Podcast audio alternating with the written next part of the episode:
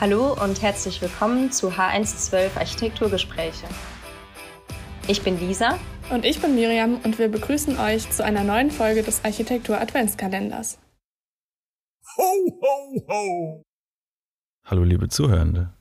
Ich bin Nico und heute öffnen wir das achte Türchen, hinter dem sich eine Architektin verbirgt, die heute wohl eher mit einem kleinen Vogel in Verbindung gebracht wird als mit Architektur.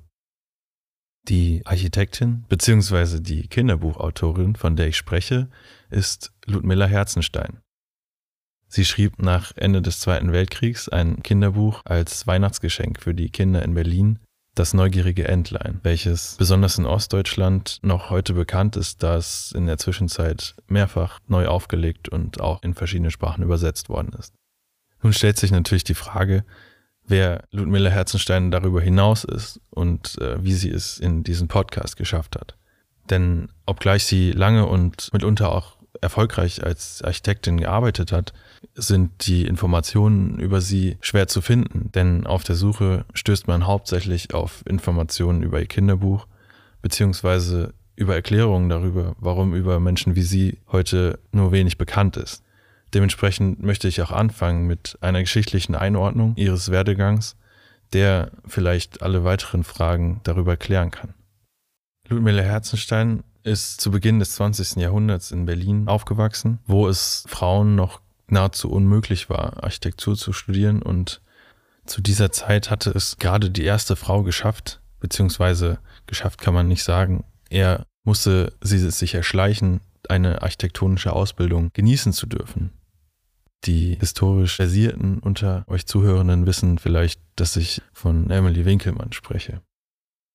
Nun denn, als Ludmilla Herzenstein in den 1920er Jahren auch ihre 20er Jahre erreicht hatte und ihr Architekturstudium aufnahm, waren dementsprechend die Wege für Frauen im Architekturstudium geebnet und sie konnte sich ihrem Studium ebenfalls in Berlin widmen. Gegen dessen Ende sammelte sie auch schon erste praktische Erfahrungen, zum einen bei Alexander Klein, der sich hauptsächlich mit dem neuen Wohnen beschäftigte, was auch Ludmilla Herzensteins Arbeit beeinflussen und später auch beeinträchtigen sollte. Und auch bei der Allgemeinen Häuserbau AG Berlin, wo sie zum ersten Mal in ihrem Werdegang auf eine Größe der Architekturgeschichte stoßen durfte, nämlich Bruno Taut beim Bau dessen Siedlung Onkel Toms Hütte sie die Leitung übernehmen durfte. Anschließend diplomierte sie 1933 pünktlich zur Machtübernahme der Nazis bei der nächsten Größe Heinrich Tessenow. Ein denkbar ungünstiger Zeitpunkt, um ins Berufsleben zu starten, insbesondere wenn man wie sie keinerlei parteipolitische Engagements übernahm, sodass sie sich mit kleineren, aber dennoch vielfältigen Aufgaben über Wasser hielt, die sie auch in verschiedene Städte Deutschlands brachten. Nach Ende des Zweiten Weltkriegs entschied sich Ludmilla Herzenstein, ihre Karriere in der DDR fortzusetzen, denn dort versprach sie sich bessere Berufschancen, besser als in der BRD allemal, allerdings dennoch nicht wirklich gut, denn in der DDR gab es nur wenige Planstellen für Chefarchitekten, die überhaupt einer ausufernden architektonischen Persönlichkeit Raum boten.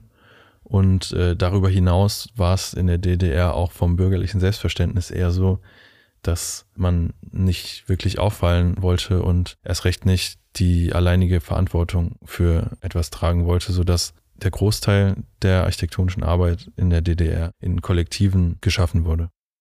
Ebenso einem Kollektiv unter der Leitung von Hans Scharun, der nächsten Größe in ihrer Vita, schloss sich Ludmilla Herzenstein dann auch im Planungsamt Berlin an und arbeitete gemeinsam mit Hans Scharun am Kollektivplan, für den sie hauptsächlich die Bevölkerungsentwicklung studierte, um Planungsgrundlagen für den Wohnungsbau zu schaffen.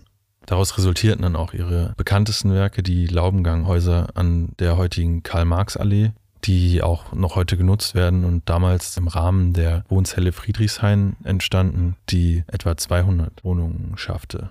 Wie eben schon erwähnt, sollte ihr ihr Stil noch zum Verhängnis werden und an dem Punkt sind wir jetzt angekommen, denn die Fortschrittlichkeit und die Moderne dieser Bauwerke waren vielleicht dann doch ein wenig zu viel für die junge DDR, in der kurz nach Fertigstellung die Isar Laubenganghäuser die 16 Grundsätze des Städtebaus aufkamen, die sich eher an nationalen Traditionen orientierten und dementsprechend wenig Raum für moderne Wohnhäuser boten, sodass Maßnahmen getroffen wurden, die zum einen Ludmilla Herzensteins Laubenganghäuser hinter schnell wachsender Vegetation verschwinden ließen und gleichzeitig durch, sagen wir, konformeren Bauten in direkter Nachbarschaft, zum Beispiel das Hochhaus an der Weberwiese von Hermann Henselmann, in den Schatten gestellt wurden.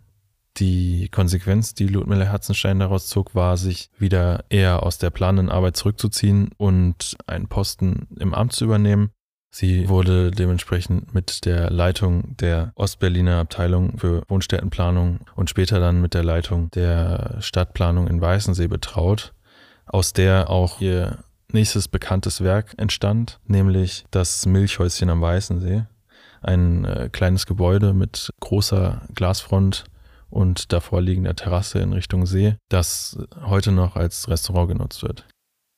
Zusammenfassend lässt sich vielleicht sagen, dass die Bedeutung Ludmilla Herzensteins für die Architektur und ihre Geschichte trotz ihrer eindrucksvollen Schaffenskraft die immer wieder widrigsten Umständen trotzen konnte, heute dennoch eher sinnbildlicher Natur ist sinnbildlich für ein Jahrhundert, dass es vor allem Frauen, aber insgesamt auch allen Menschen, die sich den wechselnden Regimen nicht unterordnen wollten, unheimlich schwer gemacht hat, ihren Weg zu beschreiten. In Ludmilla Herzensteins Fall ein, ein beeindruckender, vielleicht ein wenig tragischer, aber auf jeden Fall ein bemerkenswerter Weg, von dem am Ende hauptsächlich eines in den Köpfen geblieben ist, nämlich die nette Geschichte eines neugierigen Entleins. Wer bin ich? Ich übernahm 1930 die Leitung des Bauhauses in Dessau. Also in dem Sinne viel Spaß beim Raten und vielen Dank fürs Zuhören.